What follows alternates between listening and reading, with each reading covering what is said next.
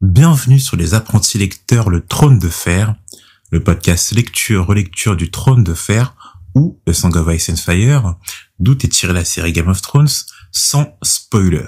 Alors moi c'est Ilan. Moi c'est Guillaume. Mais euh, une petite subtilité se glisse en ce début d'épisode. Donc ce que vous écoutez est un message du futur, parce que en effet, euh, quand on a commencé l'émission, moi et Guillaume, c'était pendant le premier confinement.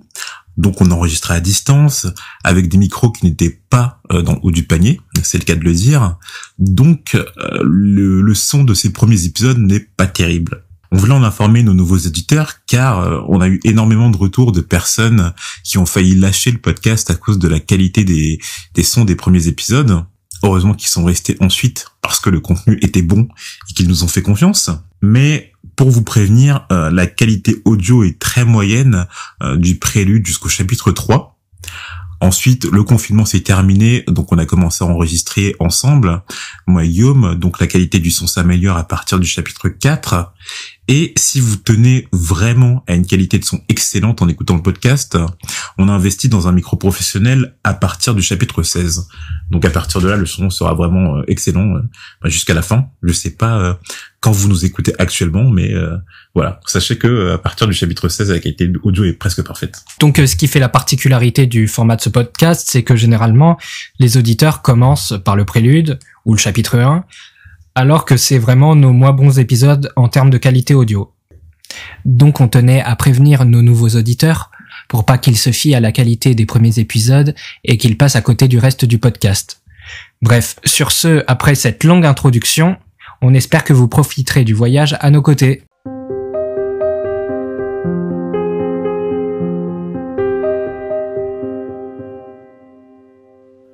Bienvenue sur le podcast des apprentis lecteurs Le Trône de Fer, le podcast sans spoiler car il est réalisé par un lecteur de la saga et un non-lecteur de la saga.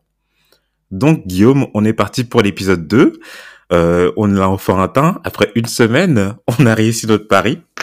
On est là et j'espère pour longtemps. Franchement, je pensais pas que bah déjà que ça allait, le projet allait vraiment se lancer, puis maintenant qu'on soit vraiment à l'épisode 2, qu'on entre vraiment dans la saga principale après le prélude, là je me dis qu'on est vraiment parti pour les cinq prochains tomes. Donc c'est parti. Donc le premier chapitre se nomme Bran.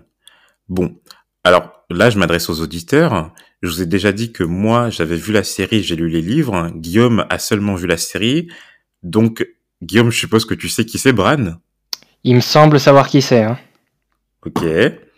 Et donc, c'est pas un spoiler, mais du coup, c'est pour te dire que tous les chapitres de la saga sont organisés en point of view, POV, ou point de vue pour les Français. Ah, je connais bien ça. J'avais pas te faire de l'insulte de, de, de, t'expliquer ce que c'était les POV. Je sais que t'es es un amateur, donc euh, bon. ok, ok. Mais en tout cas, euh, c'est juste pour te dire que chaque chapitre est centré sur le point de vue d'un personnage, et donc on commence le tome 1 par le point de vue de Bran. Voilà, voilà. Après cette courte introduction, est-ce que tu peux nous faire un petit résumé de ce chapitre? Bien sûr, avec plaisir.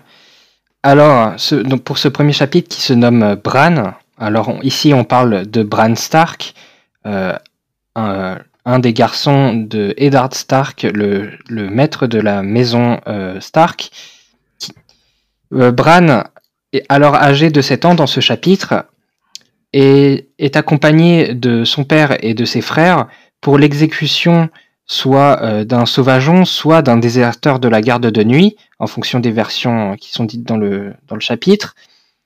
Bran, alors à 7 ans, est jugé assez, vieux pour enfin assister à une, exécution euh, faite par son père. Après l'exécution, la famille Stark retourne à Winterfell et tombe sur une louve morte, qui morte, on ne sait pas trop comment, mais qui a laissé derrière elle euh, cinq, d'abord cinq louveteaux euh, qui, seront donnés, qui chacun seront donnés à un enfant de la famille Stark. Et il me semble qu'il y a un sixième louveteau qui sera euh, accordé au bâtard de la famille Stark, Jon Snow, et ce chapitre se termine euh, sur, euh, sur ce moment-là où John reçoit son louveteau. Ok, j'ai bien aimé. Court résumé de chapitre, euh, mm. bien introductif, bien centré sur l'action. C'est bien. Moi, tu m'as convaincu. Ah, merci, merci. J'espère que tous tes prochains résumés seront aussi bons que celui-là. Je te fais confiance. Je vais faire de mon mieux, je vais faire de mon mieux. Donc, comme tu l'as dit, Bran Stark, alors âgé de 7 ans, est jugé assez mûr pour assister à sa première exécution. Ouais.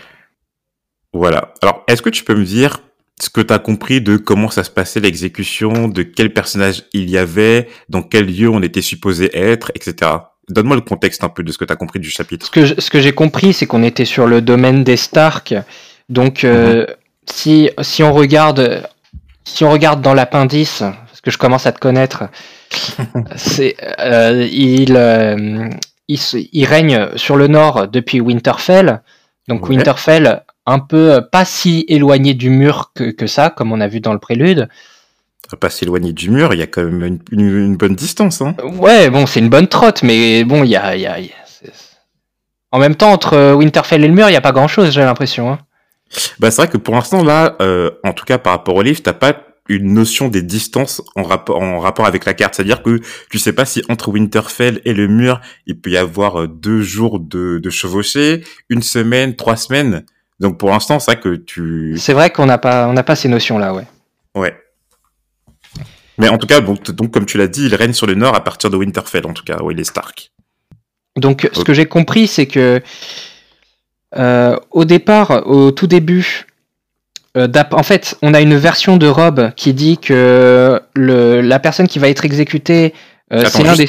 Ouais, dis-moi. Juste, avant ça, je voudrais que tu me dises, ok, par rapport, tu m'as dit justement, c'était la maison Stark euh, qui, euh, en tout cas, la maison Stark euh, guidée par le, le père de Stark, donc euh, Ned Stark, qui allait euh, effectuer cette exécution. Alors juste, est-ce que tu peux me dire euh, les, les personnages, euh, en tout cas que toi tu as vus, qui étaient justement sur, euh, qui appartenaient à cette expédition Alors, sur cette expédition, bah, on a euh, Eddard Stark, ou appelé aussi Ned Stark, Mhm. donc le, le chef de la maison Stark, qui va se charger d'être le bourreau. Mhm. On a, euh, on a Bran, évidemment, euh, qui, qui est le personnage central de ce chapitre, qui semble être l'un des plus jeunes, en tout cas, il a 7 ans. On a Rob. Il- alors, je sais pas si euh, il a l'air d'être euh, assez âgé, je sais pas si, si Ah, c'est le. son âge J'ai pas noté son âge. Alors, justement, dans un moment du chapitre, quand euh, on comparait Rob et euh, Jon Snow, il est dit que, excepté de leur âge, tout était différent chez eux. Et en fait, on donne l'âge de Jon Snow qui a 14 ans. Donc Jon et Rob, ils ont le même âge, 14 ans. D'accord. D'accord, ils ont 14 ans. Et je Mhm. regarde aussi dans l'appendice, ils ont 14 ans. Donc on a le- on a on a l'aîné, on a Rob, on a on a le bâtard Jon Snow qui a le même âge que Rob Mhm.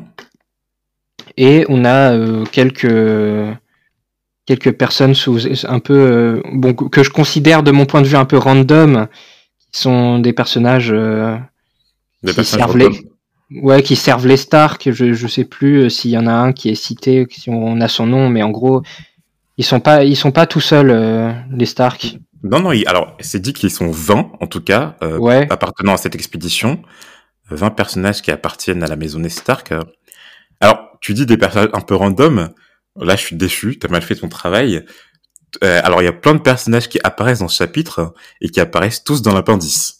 Ah oui, et excuse-moi, j'ai oublié de citer euh, Theon Greyjoy quand même. Ah, toi, tu dis Théon Ah, ok. Moi, je prononce à l'anglaise, je dis Sion, mais ok. Pas. si tu veux. Je peux faire Sion l'effort. Ok. Donc là, c'est vraiment un chapitre introductif. Donc c'est vrai que on a une, on a une introduction d'une flopée de personnages qu'on connaît pas du tout. En tout cas, si c'est la première lecture, si on n'a pas vu la série. Donc je voudrais bien revenir sur chacun des personnages avant de nous plonger vraiment dans l'action de ce chapitre, d'accord? D'accord. Ok. Donc, alors, qu'est-ce que tu peux me dire par rapport à, au, au père Stark, Lord Eddard Stark? Quelles informations t'as recueillies sur lui, que ce soit dans le chapitre ou dans l'appendice? Donc Eddard Stark, euh, dans l'appendice, on dit qu'il est le sire de Winterfell, qui est aussi le gouverneur du Nord.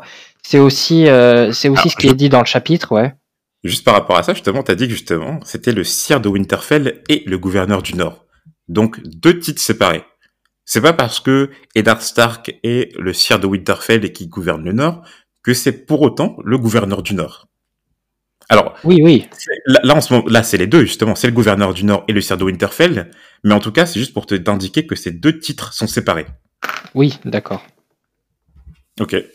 Donc, euh, gouverneur du Nord, il le dit aussi euh, quand euh, que justement, en tant que gouverneur du Nord, c'est son devoir de de- d'être d'exécuter cette personne à la place de, enfin, à la place de Robert Baratheon. De Robert Baratheon, oui. Le, Ouais. Le roi, l'heure. Ouais, le roi, c'est ça, on va en parler tout à l'heure. Alors, qu'est-ce que je pourrais te dire d'autre sur euh, Sur, sur Ned. sur Ned? Alors, est-ce que tu as noté son âge? Alors, euh, il me semble qu'à un moment, il est décrit, il- est décrit, oui, euh, cheveux au vent. euh, Ouais, c'est ça, il est brun. Alors, il a Brun. 35 ans. Je sais pas si tu l'avais, si noté. si, mais on- si, si, maintenant que tu me le dis, je m'en souviens. 35 Il a ans, 30. c'est dit. Ok. Donc, comme tu l'as dit, le chef de la maison de Stark, c'est le père, c'est le patriarche. Ok. Au niveau des enfants qui sont présents dans le chapitre, du coup, il y a qui? On a Rob, Ok. 14, donc 14 ans. Jo- Ouais. le, ba- le, bâtard de, de Ned Stark, John, Mhm, 14 ans aussi. mhm. Et on a, et il me semble qu'en enfant, il reste Bran, 7 ans. Donc euh, tous des garçons. Mais on sait aussi que Eddard Stark a, a, des, a deux filles. Ouais. Tu sais, tu sais comment elle s'appelle? Alors je sais comment elle s'appelle, mais je suis pas sûr de, le- soit l'avoir retenu de la série ou de l'avoir lu dans les livres. hein. Euh, dans le Alors, ils livre. sont dans- elles sont dans l'appendice. Ah oui. Bah on a Sansa et Arya. Ah oui, et on, et on a le dernier euh, Rickon qui est euh, qui a 3 ans. Exact. Exact. Donc, euh, le père Stark, il a six enfants. Le premier, comme tu as dit, Rob Stark. Alors, Rob, il est décrit comme euh, les cheveux bruns, les cheveux bruns roux, aux yeux bleus, qui sont caractéristiques des Tully. Ça, je vais revenir juste après. Qu'il est assez musculeux, le teint clair. Et donc, euh, comparé à Jon Snow, le bâtard de, de Ned Stark, qui lui a 14 ans, et comparé à Rob, lui, il a plutôt les yeux gris, presque noirs. Il a assez mince, noiro et plutôt vif. Alors, je, re- je vais revenir juste une des, sur les caractéristiques de Rob. On dit qu'il a les cheveux brun roux et les yeux bleus qui sont les caractéristiques des Tully. Est-ce que tu te souviens dans, les, dans le prélude quand on avait parlé des Tully? On l'a évoqué à un moment. Oui, il me semble qu'on avait. euh, C'était pas euh, Weimar, euh, Weimar Royce ou Nestor Royce qui était euh, un Nope. Enfin, non? Alors, bien, mais t'as retenu en tout cas les Royce. Alors, les Royce, eux, euh, Ah, ils viennent, ils viennent de la maison Harin. Ouais, ils viennent de la maison Harin. On sait juste que Nestor Royce, c'est le surintendant du Val, et donc que Weimar Royce euh, est de la parenté de, de Nestor Royce, en tout cas. Mais eux, ils appartiennent justement, c'est des, des, les surintendants de la maison Harin, et la maison Harin gouverne le Val. Quand on avait parlé des Tully, en fait, c'était pour quand on avait parlé de Will, et qui avait été euh, chopé sur la terre des Malisters, puis envoyé au mur. On avait Ah, je me Malisters- souviens, ouais. Voilà. Tu vois, on avait dit que les Malisters, eux, c'était des bannerets des Tully de Vivzeg. Je me souviens. Ok. Donc, en tout cas, caractéristique des Tully, tu sais pourquoi c'est une caractéristique, enfin, pourquoi euh, euh, Rob a des caractéristiques des Tully Alors, parce que. euh, probablement que celle qui est appelée Kathleen, Mhm. la mère de Rob et la femme de. La femme de Ned Stark est elle-même une Tully. Ok. Donc, Rob a plus de caractéristiques, de caractéristiques venant de sa mère plutôt que des caractéristiques venant de son père. Ok. Ok. Maintenant, le deuxième enfant, Bran. Donc, c'est le quatrième enfant Stark et le deuxième fils. Ouais. 7 ans. Voilà, donc pas plus trop, pas plus d'informations sur lui, euh, en tout cas sur les caractéristiques physiques. On en aura Mm. plus après sur les caractéristiques morales. Et donc Jon Snow, le bâtard, qui lui aussi a 14 ans. Alors du coup, sur Jon Snow, on n'a pas plus d'informations que ça. Est-ce que tu as noté des trucs dans l'appendice J'ai pas regardé par rapport à John? Alors, John, euh, il est juste décrit comme le bâtard euh, de la famille Stark euh, et qu'il a 14 ans. Ok. Donc après, comme tu l'as dit, on a la mention aussi de Theon Greyjoy, ou Theon Greyjoy, comme tu l'as dit. Est-ce que tu as noté le rôle qu'il avait par rapport à la maisonnée Stark? Alors, il est décrit dans l'appendice comme la pupille des Stark. Mhm. Euh, Ouais, c'est ça, l'écuyer de Ned Stark. euh, ouais, l'écuyer. euh, J'ai un peu l'impression que c'est une personne d'une autre famille euh, qu'on décide d'accueillir dans la maison et qu'on élève un peu comme les, comme les siens. C'est ça, c'est ça, hein, c'est ça une pupille en tout cas. Une pupille, c'est euh, alors une personne, comme tu l'as dit, qu'on accueille dans, dans, dans la famille et qu'on élève comme si c'était un de ses enfants, ou en tout cas qu'on élève en tout cas au sein de, de la famille, du groupe, de la parenté. Ouais, ok. Donc, est-ce que tu as noté l'âge de, de Tion? Euh, il me semble qu'il a 19 ans de mémoire. Yep, exactement, 19 ans, donc un peu plus vieux euh, que John et Rob. Alors, par rapport à l'appendice, hein, qu'est-ce que tu as noté sur Sion Greyjoy? Alors euh, qu'il est euh, héritier des îles de fer. Ouais. Alors, c'est alors c'est c'est le dernier fils euh, du sire actuel des, des îles de Fer, donc de Balon Greyjoy. Ouais. Euh, alors Balon Greyjoy est le seigneur actuel des îles de Fer. Il a une épouse, Lady Alanis de la maison Arlois, et ils ont eu quatre enfants. Leur fils aîné, tué à Salvemer. Alors, je sais, tu te rappelles ou pas Parce qu'on a, on a déjà parlé de Salvemer, justement. Oui, on, a, on avait regardé. euh, Alors, pourquoi on avait regardé Salvemer? Je ne me souviens plus. Pourquoi on en avait parlé? Parce que c'est là, euh, c'est le- Salvamer est la terre, justement, des Malister, qui sont les bannerets des Tully. D'accord. D'accord. Tu vois, c'est- et c'est juste à côté des îles de Fer, Ouais, tu vois pas? oui, à l'est, euh, à l'est des îles de fer euh, sur la carte du sud, je vois. Exact, ok. Donc, il a été tué, on- en tout cas, d'après l'appendice, il a été tué à Salvamer durant la rébellion des Greyjoy. Alors, la rébellion des Greyjoy, pour l'instant, on n'a aucune information dessus. Ouais. Deuxième fils, Marron, qui a été tué sur les murailles de Pique aussi durant la rébellion des Greyjoy. Alors, Pique, je sais pas si tu vois, mais en tout cas, c'est, en fait, c'est la capitale des îles de Fer, Pique. Oui, si, je le vois, je le vois. Ok, enfin la capitale, en tout cas c'est le, le lieu central. Ils ont une fille qui s'appelle Asha, capitaine du vent noir qui est en bateau. Et Probablement, donc- ouais. Et donc le dernier fils survivant, Théon, qui est l'héritier de Pic, de, de Pic, pardon, et qui est, oui, la pupille de Ned Stark. Ok, ok.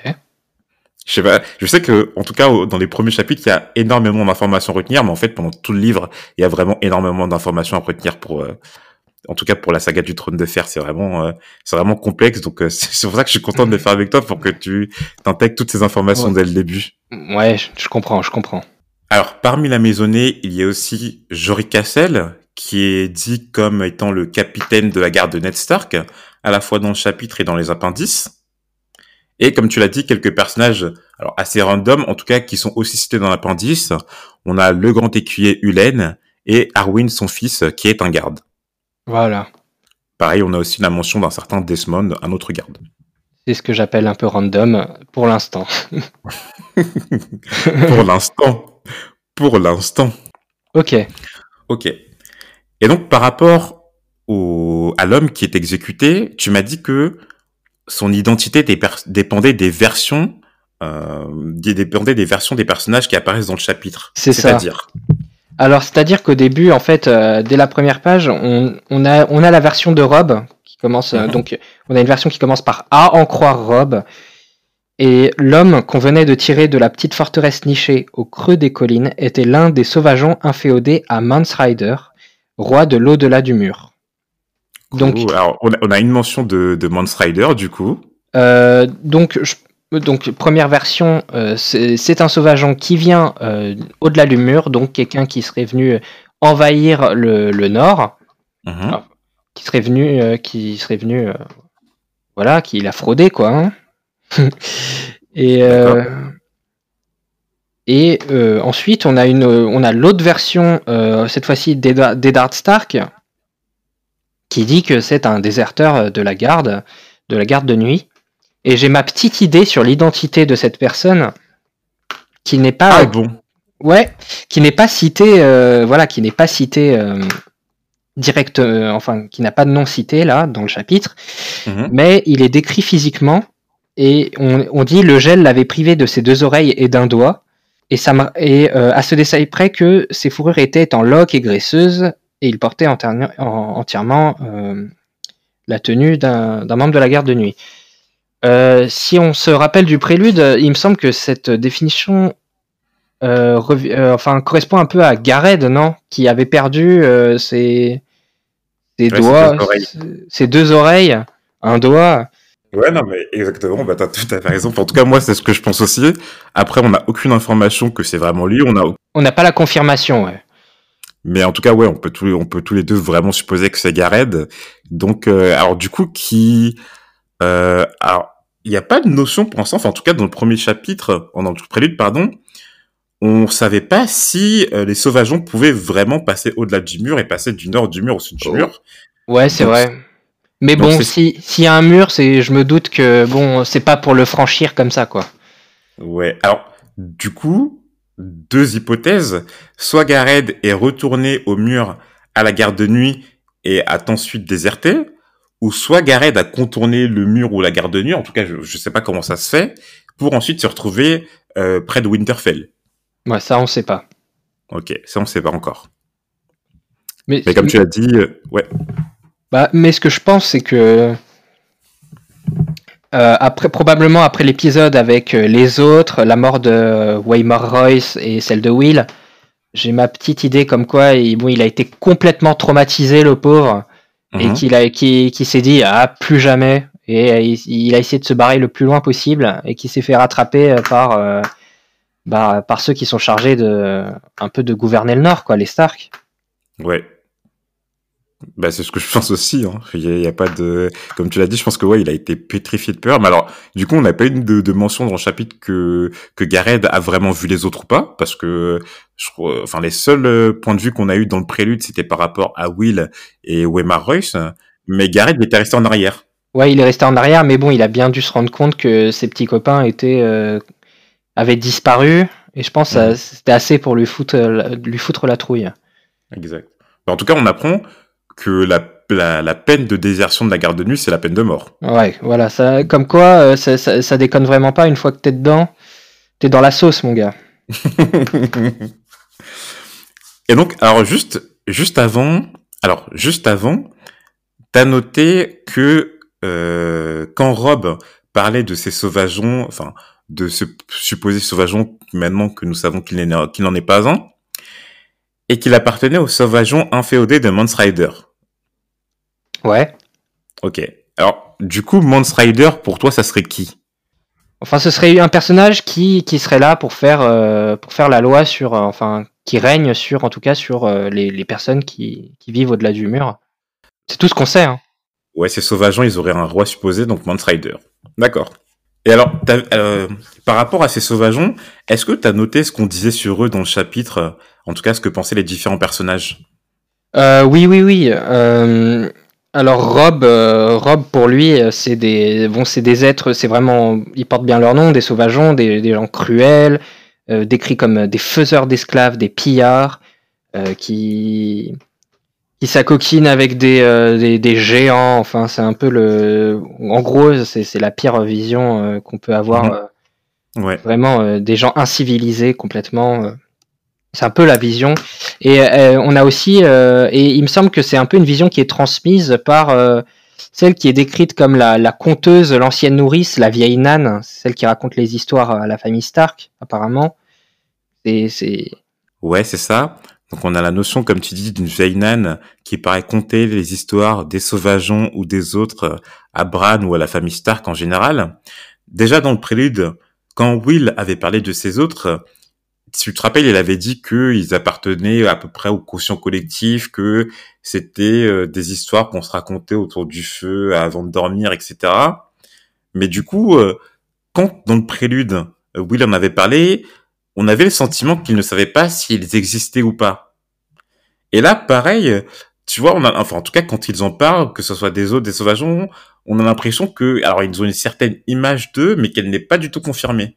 oui, bah c'est un peu, euh, bah ils- on leur raconte des histoires, mais ils les ont jamais, euh, ils ont l'air de, de jamais les avoir vues, et c'est pour cause. euh, si Rob a pensé que le, la personne qui, enfin que c'était que le déserteur de la garde de nuit était un sauvageon, c'est que vraiment il, il a, enfin il sait pas du tout les reconnaître parce qu'il les a jamais vus. Hum. Exact. Bah alors, du coup, comme tu l'as dit tout à l'heure, on a la mention aussi de géants et de ghouls, euh, qui paraissent aussi. Alors, au départ, j'aurais dit que c'était assez fantaisiste, mais vu qu'on a vu les autres à la fin du prélude, je me dis que tout peut exister dans, dans cet univers. Oui, Donc, enfin, euh, Oui, c'est vrai que à part les, euh, enfin, si on a eu les autres, on peut penser qu'il y a d'autres créatures fantastiques euh, dans l'univers du Trône de Fer. Ouais. Yep. D'ailleurs, en parlant de fantastique, je voudrais, no- je voudrais revenir sur justement l'épée euh, que porte Ned Stark. Parce que, euh, alors, est-ce que tu as noté ce qui a été dit par rapport à cette épée? Oui, euh, que c'était une épée qui, qui avait un nom, qui s'appelait Glace, Ouais. qui était faite en acier valérien, donc c'est, enfin, qui était forgée par par magie, hein, en acier Mhm. valérien. Euh, elle, est, elle est décrite comme euh, vraiment d'une taille assez euh, colossale, euh, enfin pas, pas une taille standard d'épée. Elle, elle fait la taille euh, un peu, je crois qu'il me semble qu'ils disent qu'elle fait un peu la taille de Rob, euh, enfin, plus haute que Rob lui-même, ils disent. Le- Ok. Bah du coup, alors deux choses par rapport à ce que tu viens de dire. Premièrement, que la magie a l'air d'être assez présente et que les, les- en tout cas que les personnages en sont assez conscients dans cet univers. Tu vois, alors si c'est forgé, bon, on dit que c'est forgé par magie, on rien pour l'instant, on sait pas quelle est la mesure de cette supposée magie, mais en tout cas que le fantastique est assez présent dans cet univers. Ouais, c'est vrai. Ok. Et deuxièmement, alors là, c'est valérien. Pour l'instant, on n'a pas d'informations dessus. On ne sait pas si c'est un acier particulier qui je te- est peut-être plus tranchant, s'émousse moins, a des propriétés. Mais en tout cas, on sait juste que cette glace est parti, enfin, que glace, l'épée de Ned Stark est particulière et qu'elle a été forgée par en acier valérien. Ouais, c'est tout ce qu'on sait. Donc, juste avant d'exécuter euh, cet homme, qu'on suppose être Gareth, est-ce que tu as noté la phrase que prononce Ned Stark? Oui, alors euh, il fait tout un laïus où, Ouais. euh, où euh, il, il part euh, sur des noms incroyables. Donc il dit qu'il, en tout cas, qu'il exécute au nom de Robert Baratheon. Alors, je voudrais bien que tu lis la phrase entière parce que Ouais. J'aimerais bien, re- j'aimerais bien revenir sur chaque, euh, Alors, en tout cas chaque passage de cette phrase. au nom de Robert Baratheon, premier Mhm. du nom, roi des Andals, Ouais. de Roynar et des premiers hommes, Mhm. suzerain des sept couronnes et protecteur du royaume, moi, seigneur de Winterfell et gouverneur du Nord, je te condamne à mort. Ok. Alors là, c'est stylé. Hein. Franchement, t'as une phrase comme ça avant telle exécution. Ouais, bon, Tu tu, sais- tu, sais que voilà, tu meurs pas de la main de n'importe qui au moins. hein. Tu- Ouais, Bon. Il a eu une belle mort. On va en en dire tout tout à cas- l'heure, mais Il a eu le temps de voir toute sa vie défiler, rien que pendant le, rien que le temps de la phrase, il a vu toute sa vie. Bah, alors du coup, cette phrase, elle est, en tout cas, je pense qu'elle est vachement importante. Elle instaure beaucoup de choses. Alors, je crois qu'on avait déjà parlé de Robert Baratheon lors de l'épisode du Prélude. Euh, on avait juste dit, je crois, qu'il était euh, roi des sept couronnes parce Ouais, que c'était marqué dans l'appendice. Ouais, c'est, je me souviens, c'est quand euh, Waymar Royce euh, s'est jeté sur euh, dans euh, dans un dernier élan et avait dit au nom de Robert ou un truc comme ça en se jetant sur le sur son ennemi. Sur l'autre. Ouais, c'est exact. Bon, alors, à ce moment-là, on avait juste dit que Robert, c'était le roi des sept couronnes. Voilà. Mais du coup, dans l'appendice, on peut en apprendre beaucoup plus si on, si on cherche vraiment. Donc, dans le chapitre, quand Ned discute avec Bran du fait que les Stark appliquent eux-mêmes leur sentence, Bran lui demande euh, si euh, Bran lui demande pourquoi lui n'a pas un bourreau comme Robert Baratheon. Et Ned lui dit que Robert Baratheon a bien un bourreau comme ses prédécesseurs, les Targaryens. Alors, quand on regarde l'appendice et qu'on arrive au niveau des Targaryens, Ouais. est-ce que tu as l'appendice devant toi? Yes. Et donc, quand on arrive au chapitre des Targaryens dans l'appendice, il est dit plein de choses, alors qui sont euh, importantes, mais pas tellement en tout cas par rapport au chapitre 1 qui concerne Bran. Mais donc, pour une petite introduction, les Targaryens étaient l'ancienne famille qui régnait avant que le roi Robert Baratheon prenne le pouvoir. Donc c'est pour ça que lorsque Ned prononce euh, sa sentence, il parle de Robert Baratheon, premier du nom. Bah oui, parce que ça a été le, c'est le premier de la, dynastie des Baratheon, vu qu'il a pris la place des Targaryens. Après, trois choses. Roi des Andals, de Rhoynar et des premiers hommes. Alors, est-ce que par rapport à ces trois noms que je viens de te sortir, euh, tu peux m'en dire quelque chose ou est-ce que déjà, tu as déjà une information euh, qui a déjà été donnée? Alors, en tout cas, pour ce qui est euh, des Andals et de Roynar, j'en ai absolument aucune idée. Par contre, Mhm. euh, les premiers hommes sont cités à un autre moment euh, du, du texte, au moment où euh, Ned parle avec son fils Bran et qu'il dit que euh, dans nos veines coule toujours le sang des premiers hommes. Ouais, c'est bien ça. C'est bien ça, c'est bien ça. Donc, les Stark descendent des premiers hommes, d'après ce que nous dit Ned. Yes. Donc, du coup, peut-être que, par rapport à ça, on peut en déduire que, euh, alors, par rapport aux, aux différentes euh, maisons, aux différentes familles, etc., euh, certaines descendent soit des premiers hommes, certaines descendent peut-être euh, euh, des Andals, et d'autres de Ragnar. Ouais, que ce serait un peu comme des, des origines ethniques ou des races où on sait pas trop pour le moment. Hmm. Ok. Après, euh, Ned indique que Robert Baratheon est le suzerain des sept couronnes et le protecteur du royaume. Alors Guillaume, est-ce que tu peux me dire, d'après tes connaissances, parce que tu as vu la série et l'appendice, quelles sont ces sept couronnes? Je t'avais déjà dit que j'étais pas un méga fan de la série. Honnêtement, je t'avoue, je- je- je- j'écoute toujours leur, leur laïus et euh, je suis pas trop. euh, je suis un peu perdu quand ils parlent euh, des sept couronnes.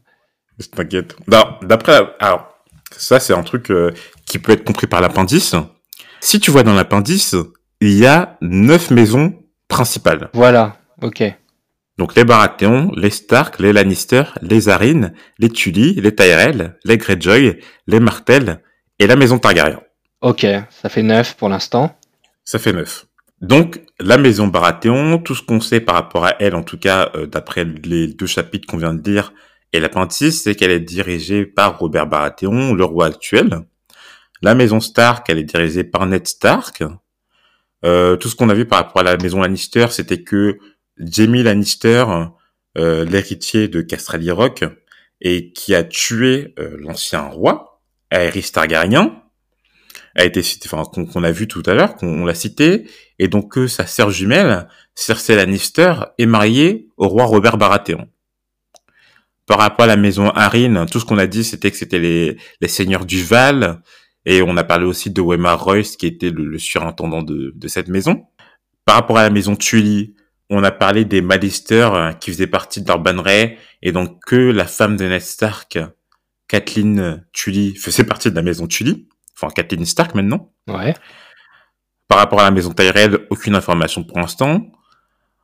Par rapport à la maison Greyjoy, tout ce qu'on a dit, c'est que, alors, Theon Greyjoy euh, était l'unique fils survivant du sire actuel de, des îles de Fer, Balon Greyjoy. Cette maison euh, règne sur le- les, les îles de Fer.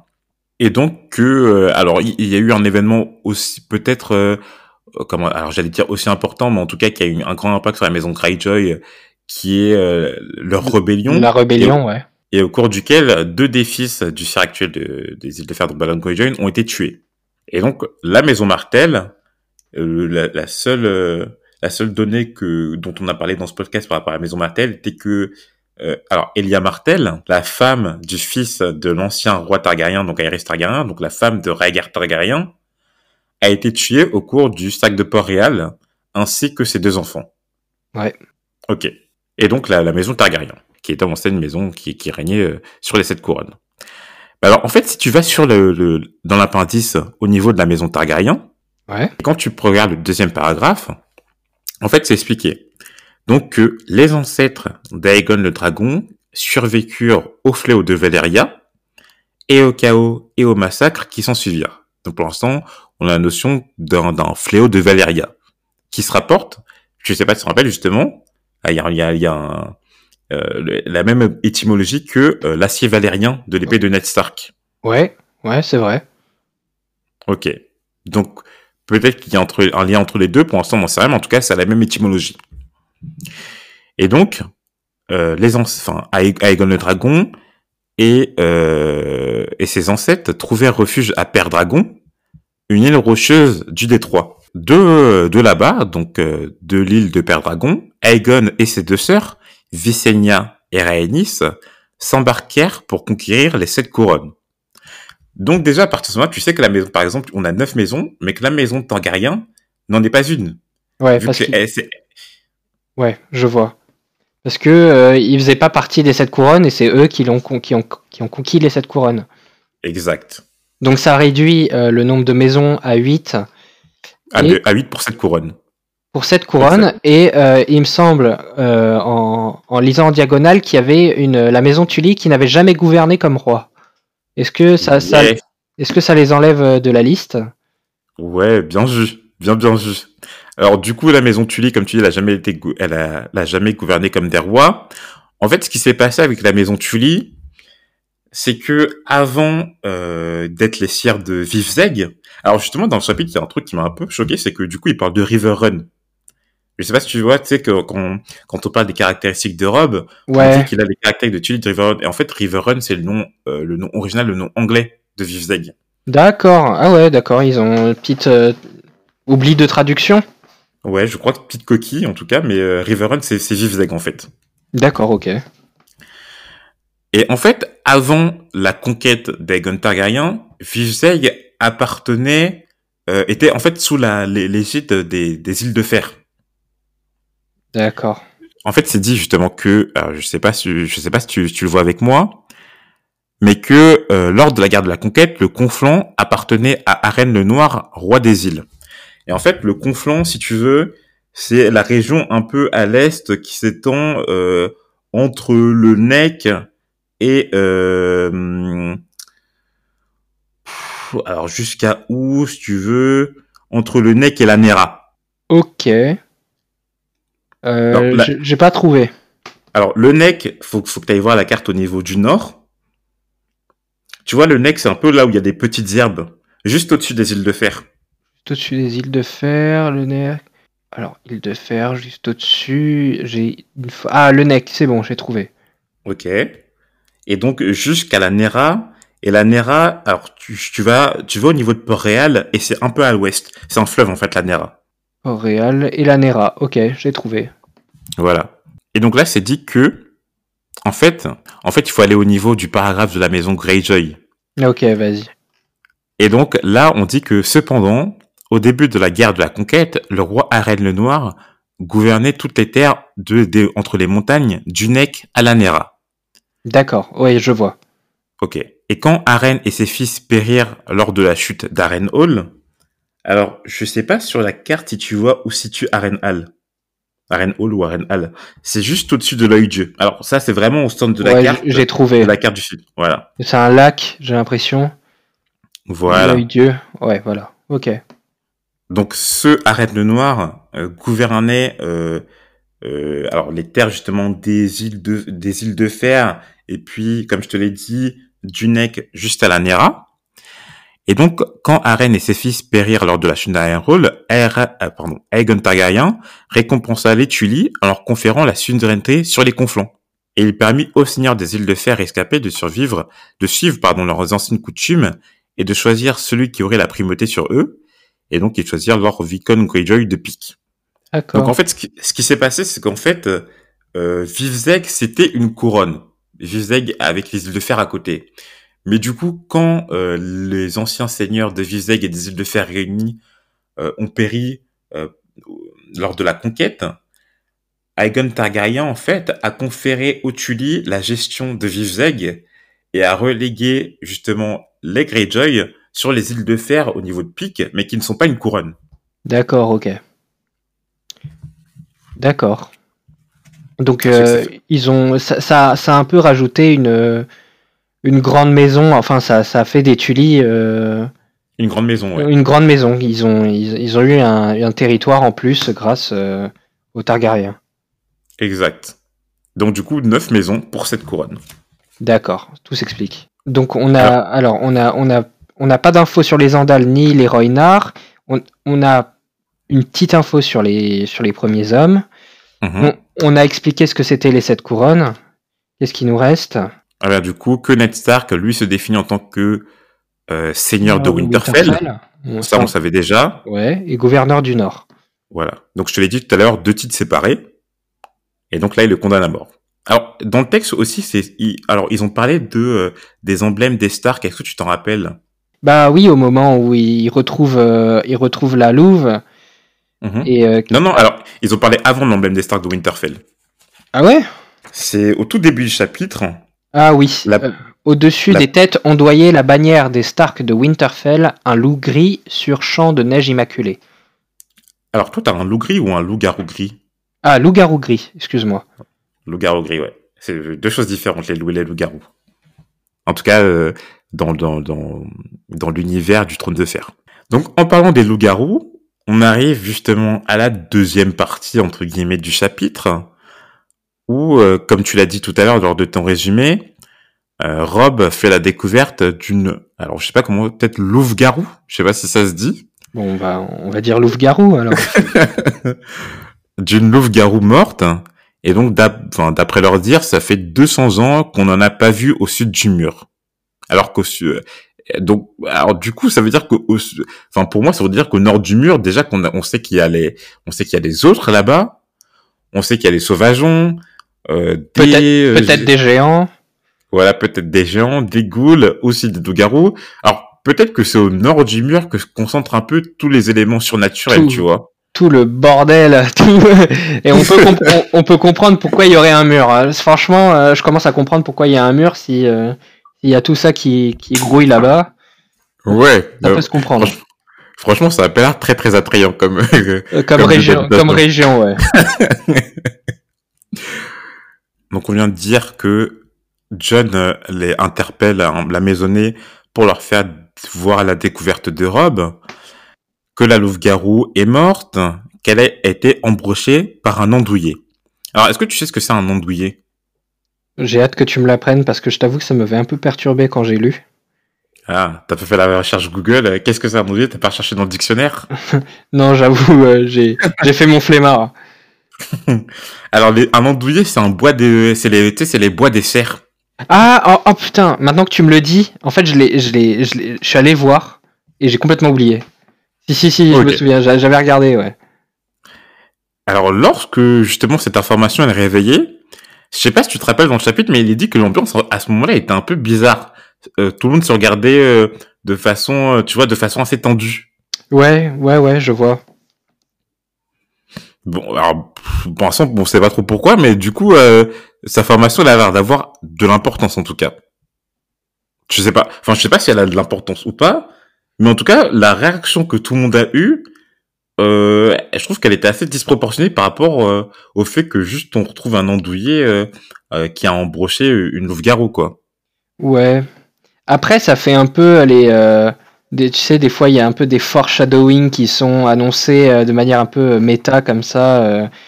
Tu sais, Ouais. si- s'il y a un cerf, euh, on sait que c'est le, le blason de la maison Baratheon. euh, tu sais, qu'il y a une espèce de foreshadowing qui s'annonce ou euh, un truc comme ça. Mmh. Bon, on verra de toute façon. On verra en lisant la suite. Enfin, l'emblème des Stark tué par euh, l'emblème des Baratheons, c'est louche. C'est très louche. Exact. C'est chelou. Mais du coup, les enfants de la louve-garou étaient encore vivants, cinq pour être précis. Et euh, à ce moment-là, pratiquement, en fait, toute la maisonnette de la maison Stark cherche, à, cherche leur mort, les, enfin, la, la mort de, de ces bébés loups-garous, sauf les enfants, Bran et Rob. John intervient et fait comprendre à Lord Stark que les enfants loups-garous correspondent à ses propres enfants, Ouais. dont leur emblème est d'ailleurs un loup-garou, trois mâles et deux femelles, comme les enfants de Ned. Donc on a dit le premier fils Rob, la première fille Sansa, la deuxième fille Arya, Arya. Et, le Bra- deuxième fils Bra- et Bran. Bran. Et, le dernier, Rickon. exact. Et euh, en fait, il a pu s'appeler Harry sur le terme enfant légitime pour bien se désigner comme étant le, le, le bâtard de Ned. Ouais. Alors du coup, pour- pourquoi, pourquoi tu penses qu'il a fait ça? Pourquoi tu penses qu'il a bien appuyé sur ce fait de d'être un, enfin en tout cas que lui il se sorte euh, de, de ce carcan d'être un, un des enfants légitimes de Ned? Bah, Parce qu'on sait que c'est. euh, voilà, c'est c'est un. Il est décrit comme le bâtard. Donc, euh, il- techniquement, ce n'est pas. C'est potentiellement. Enfin, c'est. C'est euh, c'est le fils de Ned, mais pas la, la fille de. pas le fils de Kat- Kathleen Stark. Euh, Ouais. C'est Kathleen Stark. Ouais. Bah du coup on sait pas, on sait pas trop quel est son statut. On sait qu'en tout cas il peut venir assister aux exécutions, qu'il a l'air de assez bien s'entendre avec Théon, très peu. Pardon, qu'il a l'air d'assez bien s'entendre avec Rob, mais très peu avec Théon.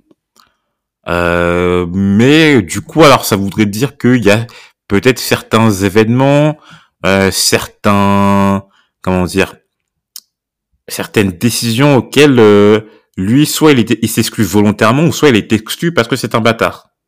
Ouais. D'ailleurs, je sais pas si tu as noté par rapport à son nom, Jon Snow, euh, justement, c'est dit que Snow, c'était un terme générique Oui. euh, donné euh, aux, aux enfants du Nord qui, euh, qui- en tout cas, qui, qui naissaient de façon inconnue. Ouais, ouais, ouais, ouais. Je... En plus, si on a vu la série, on a un peu cette info. Et, euh, Et alors du coup, il y a, alors il y a, il y a un autre bâtard dont on a parlé dans les appendices, enfin dans le premier, dans le premier épisode au au niveau des préludes, et dont, dont c'est toi qui en parlais en fait dans les appendices. Je sais pas si tu te souviens.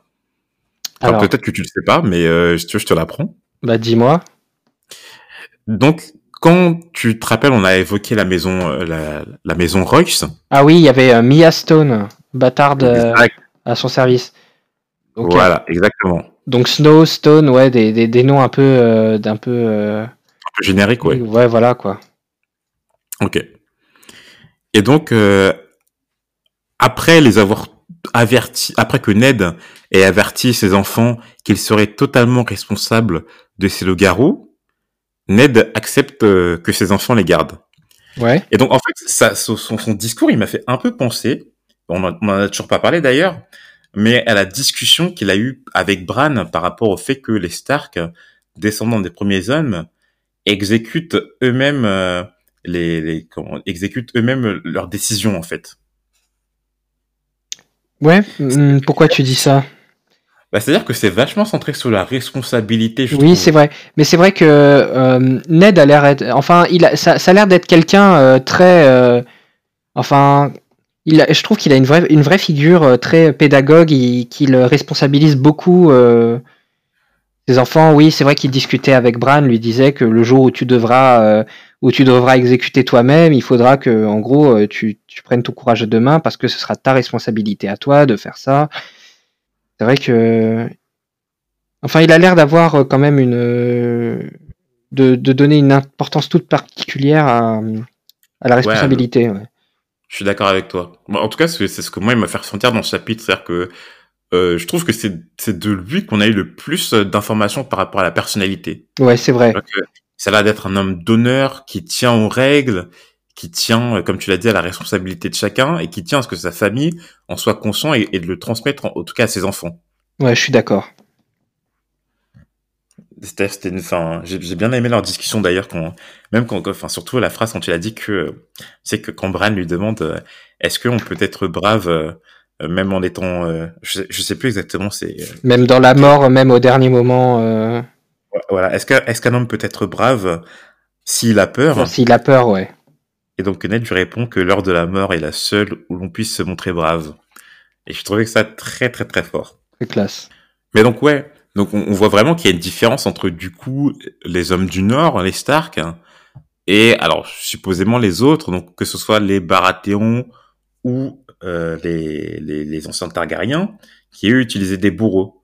Donc c'est vraiment pour Ned en tout cas, si euh, un homme prononce une sentence, c'est lui-même qui doit en exécuter les conséquences. Ouais, c'est. D'après lui, ça, ça a l'air d'être une caractéristique vraiment propre à eux, quoi. Ouais, c'est c'est c'est vrai. C'est c'est vrai que ça, ça a l'air. euh, C'est c'est des, val- c'est des, des valeurs euh, bien propres à eux, ouais. Et donc, avant de partir, John entend un bruit qui provient du cadavre de la louve-garou. Il retourne sur les lieux et il trouve un bébé loup-garou albinos au pelage blanc et aux yeux rouges. Et c'est à ce moment-là, après une deuxième dispute euh, avec euh, Theon Greyjoy, euh, qu'il affirme que loup-garou est à lui. Alors c'est vrai que par, par- même la personnalité, par exemple, juste avant qu'on vienne sur ce point, euh, la personne, enfin Theon Greyjoy, c'est un, un perso insupportable, quoi. Tu sais, Ouais. un genre de petit con, le mec Ouais. qui shoot dans la dans, la tête euh, euh, du mec, euh, du, du mec qui vient de mourir, aucun respect, quoi. Je te jure, là, on vient d'avoir justement, euh, enfin, je sais pas, je- euh, un moment euh, assez noble avec Ned Stark qui exécute le gars et puis le, le son, son écuyer ou son pupille deux secondes après, il lui shoot dans la tête. Ouais, pas... Il met des pénalties, euh, c'est c'est bizarre, quoi. En tout cas, John, il a l'air de pas, euh, de pas vraiment bien s'entendre avec lui, en tout cas. Ouais, mais en même temps, John, il a l'air d'être quelqu'un euh, de très euh, perspicace, de très, euh, tr- avec un sens très affûté, euh, notamment quand quand il dit qu'il qu'il a vu euh, la peur dans les yeux euh, dans les yeux de celui qui allait s'exécuter, qui allait se faire exécuter. Il a l'air quand même d'être d'avoir un, peu, de, oui voilà, d'être très perspicace, d'être assez intelligent. Et forcément, euh, si Greyjoy est un est le, petit con qui est décrit dans ce chapitre, c'est sûr que c'est qu'ils vont difficilement s'entendre. Hum. Je suis d'accord avec toi. Mais en tout cas, voilà, c'est sur ce, sur ce point que se finit ce chapitre, donc euh, que les, les enfants Stark, euh, en tout cas, tout cas, on n'en sait rien pour les deux autres, mais en tout cas que pour les trois autres, pardon, mais en tout cas que Bran et Rob euh, bah, sont très enthousiastes à l'idée de, de récupérer ces loups-garous. Après, euh, fr- franchement, bon, t'acceptes des loups-garous chez toi, euh, sachant qu'ils ont l'air d'être assez sauvages, assez grands. Je sais pas si tu te rappelles, mais il y a eu une, une indication de la taille de la De, de, la louve-garou, oui, c'est pas une taille, euh, c'est pas une taille habituelle. Hein. Hum. Mais déjà, rien qu'un vrai, rien qu'un vrai loup, enfin dans la vraie vie, c'est c'est vraiment très grand. Euh, alors là, euh, si c'est un loup-garou euh, dans un monde fantastique, j'imagine même pas le, le, le bail, quoi. Ouais. Donc bon, pour l'instant, bon. Mais en tout cas, les loups-garous existent aussi, hein. Donc une, une, une autre preuve que, que ce monde est, est assez Ouais, fantastique. Mais loup-garou, mais j'ai pas l'impression que c'est les loups-garous, euh, enfin tu sais, c'est les, les humains qui se transforment à la pleine lune, j'ai pas l'impression que c'est juste, j'ai l'impression que c'est plus des, des, des, des loups, euh, des gros loups, quoi, dans, dans, dans le trône Ouais. de fer. Ouais, non, euh, c'est sûr que c'est pas euh, des loups façon euh, Rémus Lupin dans Harry Potter. Euh, Ouais. ouais, ouais, c'est pas. non, c'est c'est des gros loups, ouais. Les euh, des loups plus puissants, plus forts que la normale, etc. Ouais. Ah, juste, alors j'ai- j'allais oublier, mais c'est un élément qui est euh, qui est assez important. Euh, Est-ce que tu as noté par t'as noté le les précisions qu'on a apportées par rapport aux saisons dans ce chapitre? Alors, euh, il me semble que, il me semble qu'au au tout tout tout début du chapitre, il y a, euh, il y a, on parle de la neuvième année d'été, donc. Euh, Ouais, c'est ça. voilà. Ça fait neuf ans que l'été dure. Et donc, juste après que Bran a 7 ans, donc Bran n'a jamais connu d'autres saisons que L'été. que l'été. Alors bon, du coup, les saisons, elles ont l'air assez longues dans cet univers. Ouais, un été de 7 ans, c'est ça, c'est euh, voilà quoi. Et ça dure. Ouais. Et euh, alors du coup, est-ce qu'il y a des autres saisons? Est-ce que euh, bah, du coup, si l'été dure depuis 9 ans, c'est-à-dire qu'il y a des autres saisons Comment ça se passe pour l'hiver, l'automne, le printemps? Pour l'instant, on n'en sait rien. Mais bon, ça fait euh, du coup, ça fait depuis 9 ans que- qu'il y a cet été. euh, Et on, et on en arrive à la fin, dès, euh, enfin, dès le début du chapitre, ils disent un petit froid limpide et sec leur avait dénoncé la fin prochaine de l'été. Ah, bien vu ça, j'avais pas noté. Ça, je l'avais pas noté. Donc du coup, qu'est-ce qui prend, qu'est-ce qui vient après l'été? L'automne. Ok, donc on est euh, fin de l'été, début automne, euh, en tout cas euh, au début de cette saga.